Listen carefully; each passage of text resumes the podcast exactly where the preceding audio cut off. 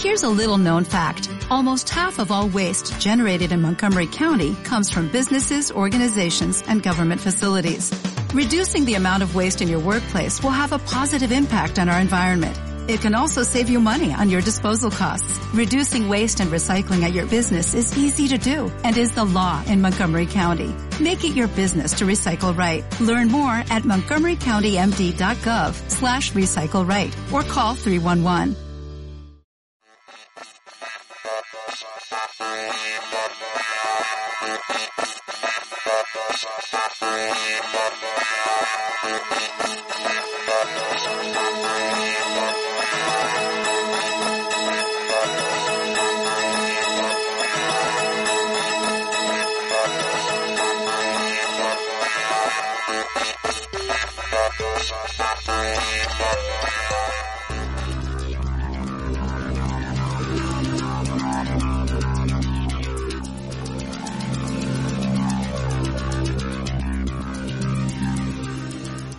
Sean bienvenidos a una nueva edición, ya la 225 de la Dimensión Desconocida. Les saluda como siempre Borja Rigo en nombre de todo el equipo.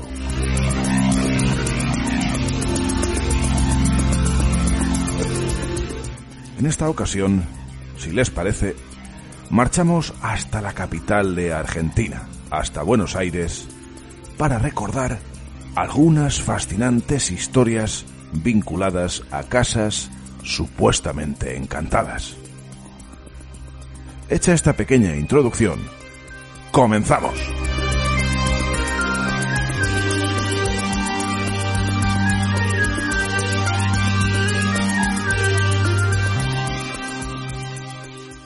En ivox.com, La Dimensión Desconocida.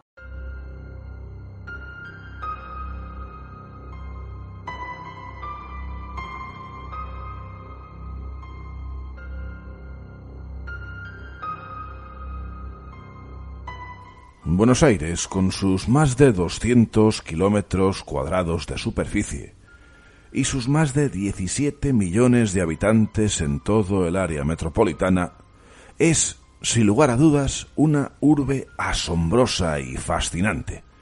¿Acaso dicen la más ecléctica de toda Sudamérica? Y, naturalmente, está repleta de misterios y de extrañas historias.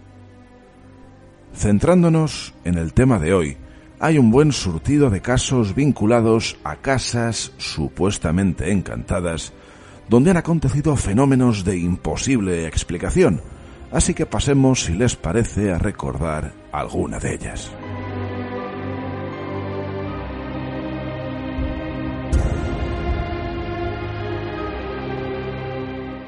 Arrancamos nuestro recorrido en un singular edificio que lleva por nombre Castillo de la Boca. Se encuentra en la intersección de la avenida Almirante Brown y de las calles Wenceslao Villafañe y Benito Galdós. Su historia arranca en el año 1910, momento en el cual la multimillonaria María Luisa Hubert Arnaud encargó la construcción del edificio. Su idea era la de alquilar después los distintos pisos. Ocurrió, no obstante, que, al concluir la obra, la mujer, fascinada de cómo había quedado la torre, decidió instalarse en ella. Se dice que la mujer decoró fastuosamente el lugar, con antigüedades y otras cosas, y que además, al parecer, tenía cierta afición por las plantas y los hongos alucinógenos. Y pasado un tiempo, algo extraño comenzó a suceder. Por algún motivo, sus empleados y sirvientes comenzaron a marcharse para no volver, argumentando que por las noches escuchaban lamentos y extraños gritos. De ese modo, una de esas noches, de manera sorprendente, la mujer abandonó la torre y se instaló en uno de los pisos vacíos.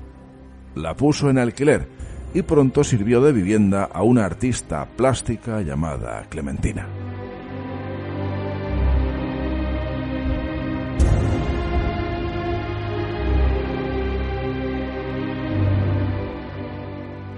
Clementina fue entrevistada por una periodista, quien se dedicó además a realizar un amplio reportaje fotográfico de aquellas estancias. Y poco después de aquel día, sin que nadie entendiera el motivo, Clementina se quitó la vida arrojándose desde el balcón. Y más extraño e increíble, al parecer, al revelar las fotografías de la entrevista, en una de ellas aparecían tres extraños seres, duendes, dijeron, junto a uno de los cuadros.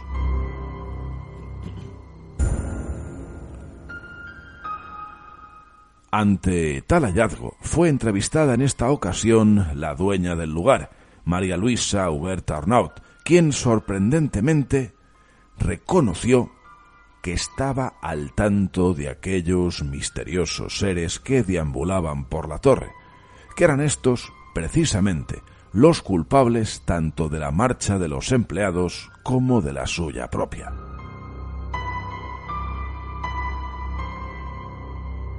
El caso fue diluyéndose en el tiempo sin más datos relevantes, como tantísimas veces ocurre, pero a día de hoy hay quien dice que al caer la noche se escuchan pasos invisibles y se siguen oyendo también gritos y lamentos.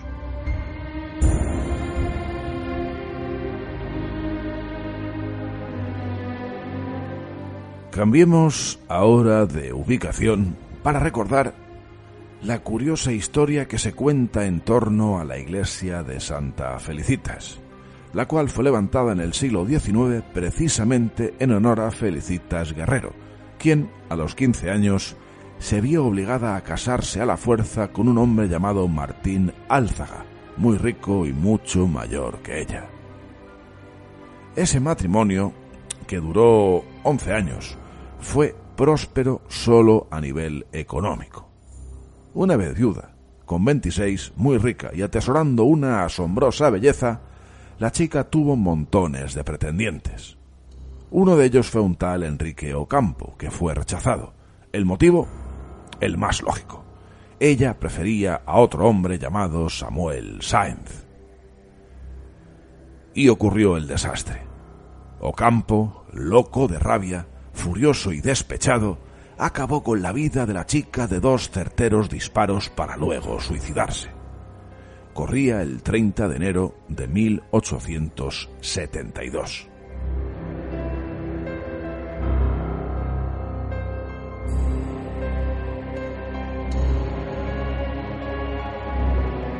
A raíz de este triste y macabro suceso se cuentan varias cosas. Una de ellas es que si se toca la reja metálica que rodea la iglesia, se encontrará el amor verdadero, o en caso de tenerlo no se perderá. Por ello, a día de hoy faltan algunos fragmentos de esa barrera y otros están retorcidos. En relación a este asunto hay una tradición que consiste en dejar pañuelos blancos y rojos allí colgados en la fecha precisamente del crimen. Si al día siguiente, es decir, el 31 de enero, los pañuelos están mojados, es señal de que se han secado lágrimas y que el deseo amoroso va a cumplirse. El otro asunto relacionado con el crimen tiene que ver con una aparición fantasmal en aquel lugar, en la iglesia, no sería otra que la difunta joven, que envuelta en blancos ropajes, he aquí otro caso de dama blanca, se aparecería el 30 de enero para llorar frente a los vivos.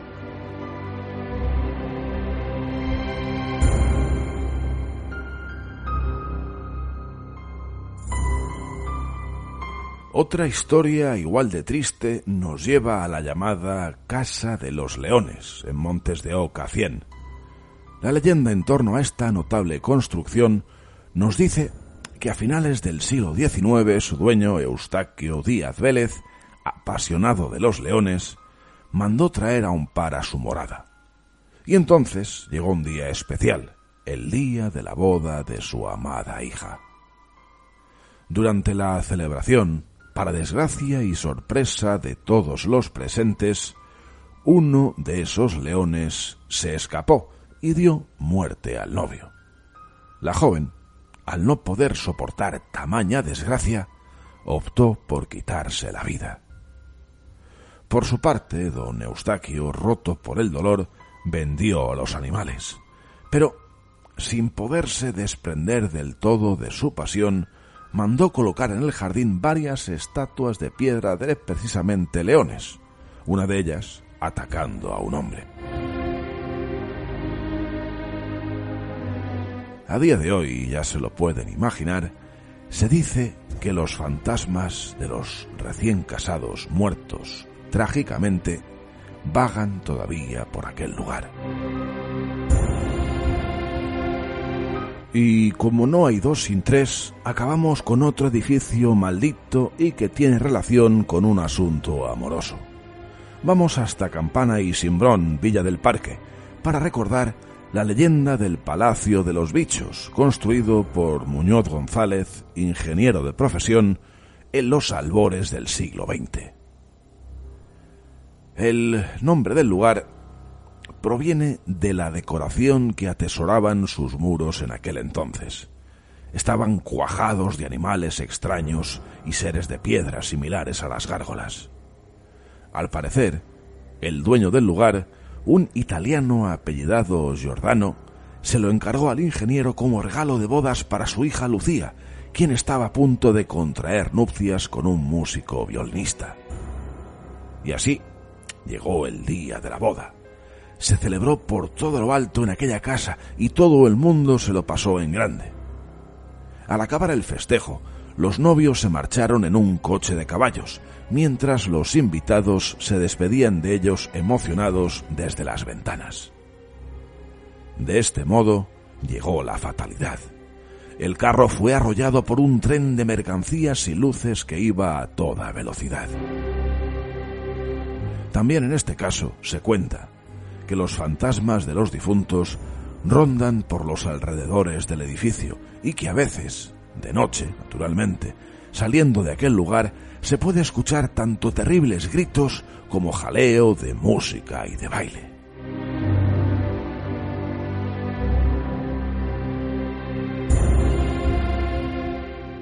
Estás escuchando La Dimensión Desconocida en evox.com.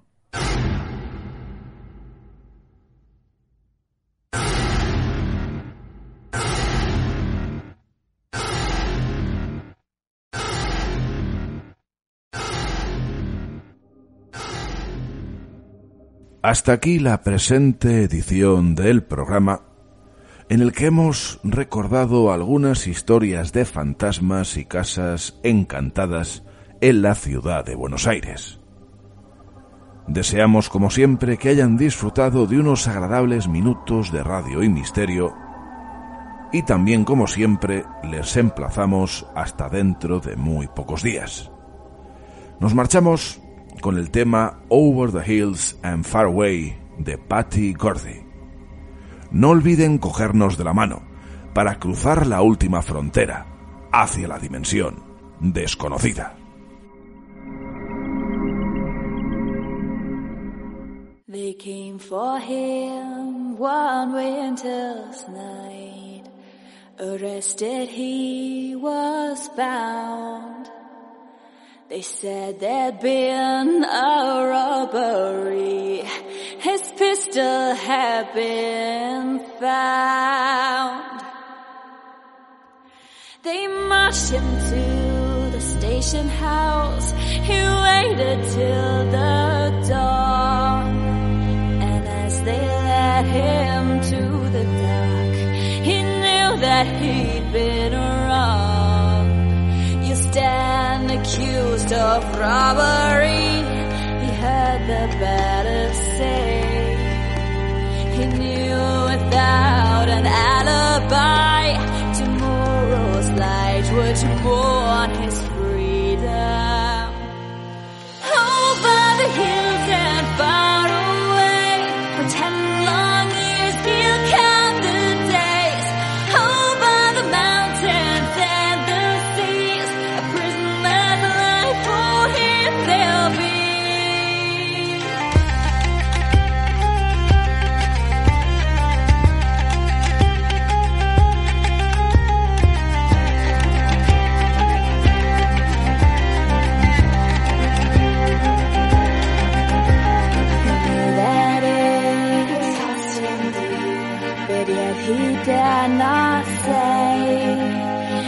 he'd been. A secret it must stay. He had to fight back tears of rage, his heart bad like a drum. But with the wife of his best friend, he spent his final night of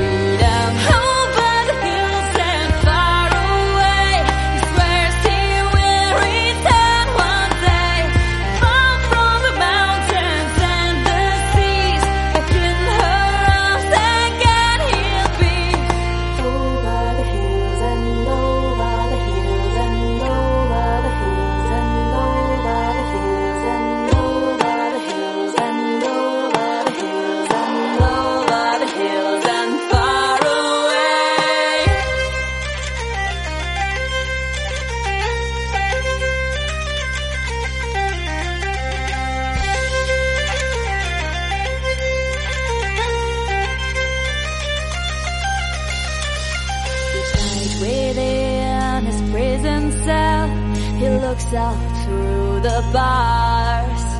He reads the letters that she wrote. One day he'll know the taste of freedom. Over the